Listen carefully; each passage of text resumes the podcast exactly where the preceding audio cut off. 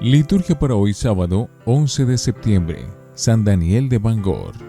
Su vida está muy poco documentada. Se cree que nació cerca del año 510. Este obispo famoso en Escocia, Daniel de los Bangors, descendía de una familia de Straiklet, también llamado Daniel o Daniel Gwyn. Fue un religioso galés, santo para la Iglesia Católica que vivió el siglo VI a su muerte fue sepultado en Innis, Inli, localidad que ahora se conoce con el nombre de Barsi.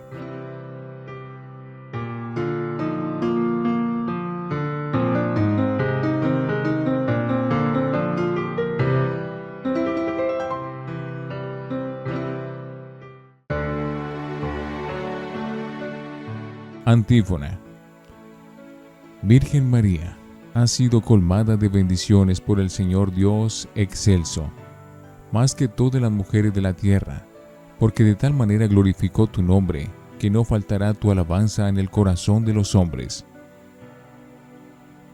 Oremos. Al celebrar la gloriosa memoria de la Santísima Virgen María, te pedimos Señor por su intercesión, que también nosotros logremos recibir la plenitud de tu gracia Primera lectura de la primera carta del apóstol San Pablo a Timoteo, capítulo 1, versículos 15 al 17. Querido hermano, puedes fiarte y aceptar sin reserva lo que te digo, que Cristo Jesús vino al mundo para salvar a los pecadores, y yo soy el primero. Y por eso se compadeció de mí, para que en mí, el primero, mostrara a Cristo Jesús toda su paciencia y pudiera ser modelo de todos los que creerán en Él y tendrán vida eterna. Al Rey de los siglos, inmortal, invisible, único Dios, honor y gloria por los siglos de los siglos. Amén. Palabra de Dios. Te alabamos, Señor. Salmo 112. Bendito sea el nombre del Señor, ahora y por siempre Alaben siervo del Señor, alaben el nombre del Señor, bendito sea el nombre del Señor, ahora y por siempre. Bendito sea el nombre del Señor, ahora y por siempre. De la salida del sol hasta su ocaso, alabado sea el nombre del Señor. El Señor se eleva sobre todos los pueblos, su gloria sobre los cielos. Bendito sea el nombre del Señor, ahora y por siempre. ¿Quién como el Señor Dios nuestro, que se abaja para mirar al cielo y a la tierra? Levanta del polvo al desvalido, alza de la basura al pobre. Bendito sea el nombre del Señor, ahora y por siempre. Aleluya, aleluya, aleluya. El que ama guardará mi palabra, dice el Señor, y mi Padre lo amará, y vendremos a él. Aleluya, aleluya, aleluya. Del Santo Evangelio según San Lucas, capítulo 6, versículos 43 al 49. En aquel tiempo decía Jesús a sus discípulos, No hay árbol sano que dé fruto dañado, ni árbol dañado que dé fruto sano. Cada árbol se fruto, porque no se cosechan higos de las zarzas, ni se vendimian racimo de los espinos. El que es bueno, de la bondad que atesora en su corazón saca el bien, y el que es malo, de la maldad saca el mal, porque lo que rebosa del corazón lo habla la boca. ¿Por qué me llaman Señor, Señor, y no hacen lo que digo? El que se acerca a mí escucha mis palabras y las pone por obra. Les voy a decir a quién se parece se parece a uno que edifica una casa.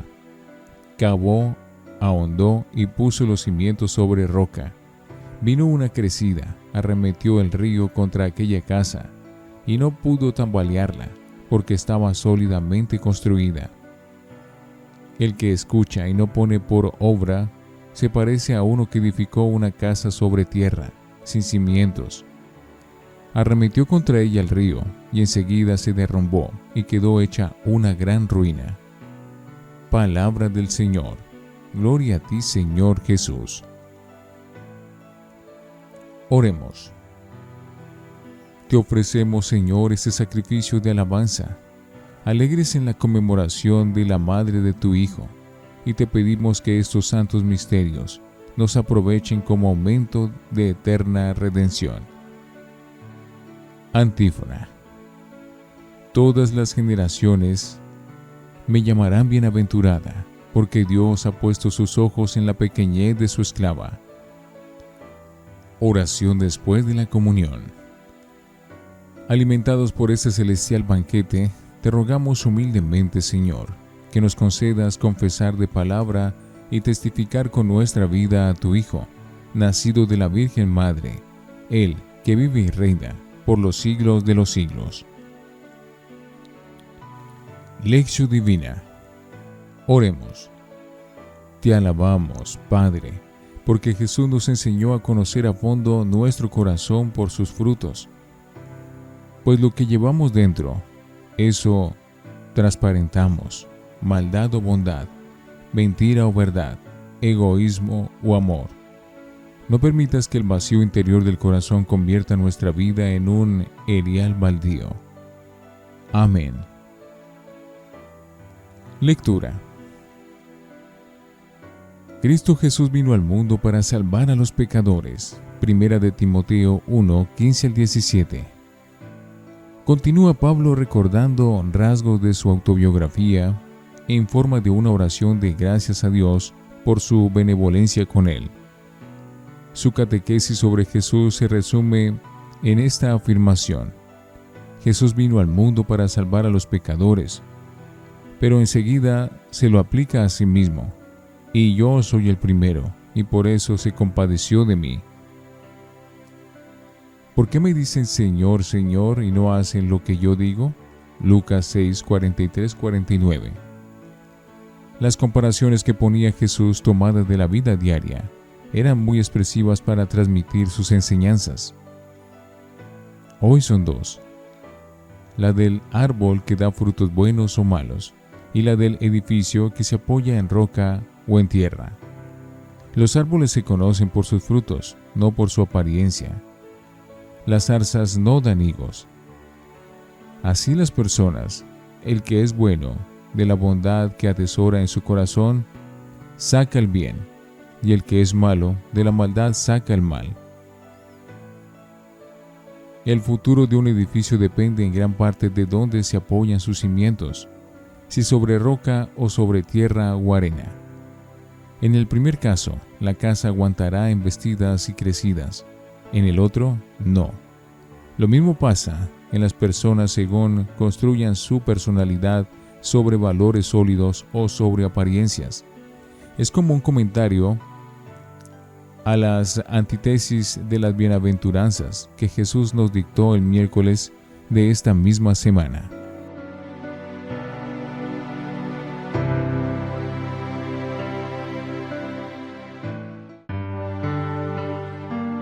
Para meditar. Cambiaría bastante nuestra postura para con los demás si recordáramos con sincera humildad que Cristo ha venido a salvarnos a nosotros en primer lugar, no solo a los que llamamos pecadores, sino a nosotros, que somos los primeros. Si los padres en relación con los hijos o los hijos con los padres, y los educadores para con los jóvenes, y cada uno en su relación con los demás de la familia o de la comunidad, dijéramos desde lo más profundo del ser, se compadeció de mí. En mí el primero, mostró Cristo toda su paciencia. Entonces sí podríamos presentarnos como modelos para los demás, porque seguramente lo haríamos, no con aires autosuficientes y farisaicos, sino con humildad de hermanos. Lo haríamos con los mismos sentimientos del Salmo de hoy. Alaben siervo del Señor, alaben el nombre del Señor. El Señor Dios nuestro se abaja para mirar al cielo y a la tierra Levanta del polvo al desvalido, alza de la basura al pobre. No somos ricos, no somos poderosos, sino pobres y débiles. Así se sentía Pablo en su ministerio, y así hizo lo que hizo, fiado más de Dios que de sí mismo. Si nos sintiéramos eh, perdonados como Pablo, estaríamos mucho más dispuestos a perdonar a los demás y a trabajar por ellos. Qué sabiduría y qué retrato tan exacto de nuestra vida nos ofrecen estas frases. Lo que rebosa del corazón lo habla la boca. Cuando nuestras palabras son amargas, es que está resumando amargura nuestro corazón. Cuando las palabras son amables, es que el corazón está lleno de bondad, y eso es lo que aparece hacia afuera. Tenemos motivo de examen de conciencia. Al final del día, si recordáramos las varias intervenciones que hemos eh, tenido durante la jornada. Lo mismo con el otro símil de la construcción. A veces el edificio de nuestra personalidad, la fachada exterior, aparece muy llamativo y prometedor, pero no hemos puesto cimientos o los hemos puesto sobre bases no consistentes. El gusto, la moda, el interés no sobre algo permanente, la palabra de Dios. Nos extrañaremos de que estos edificios, nuestras propias vidas, o las de los otros, que parecían muy seguras, se derrumben desplomándose. No todos los que me dicen Señor, Señor, entrarán en el reino de los cielos. Esto hablan, hacen, pero les falta otra actitud, que es precisamente la base que es precisamente el fundamento del hablar, del actuar. Les falta escuchar. Por eso Jesús continúa, quien escucha mis palabras y las pone en práctica. Y Jesús cambia y dice, el binomio es el otro, escuchar y actuar, poner en práctica. Quien escucha mis palabras y las pone en práctica será como el hombre sabio, que construye su casa sobre la roca cuando Jesús advierte a la gente sobre los eh, pseudoprofetas, dice, por sus frutos los conocerán. Y de aquí su actitud. Muchas palabras hablan, hacen prodigios, hacen cosas grandes, pero no tienen el corazón abierto para escuchar la palabra de Dios. Su Santidad Francisco. Homilía 25 de junio del año 2016 en Santa Marta. Reflexionemos. ¿Estamos realmente convencidos de que mi vida es Cristo? ¿O sobre qué demonios estamos sosteniendo nuestra existencia? Oremos. Que la savia de tu Espíritu, Señor, dé fruto en nosotros mediante la práctica de la bienaventuranza y la escucha de tu palabra en oración y silencio, porque es en tu amor, Señor, y en tu gracia donde nuestra casa tiene cimiento y consistencia. Amén.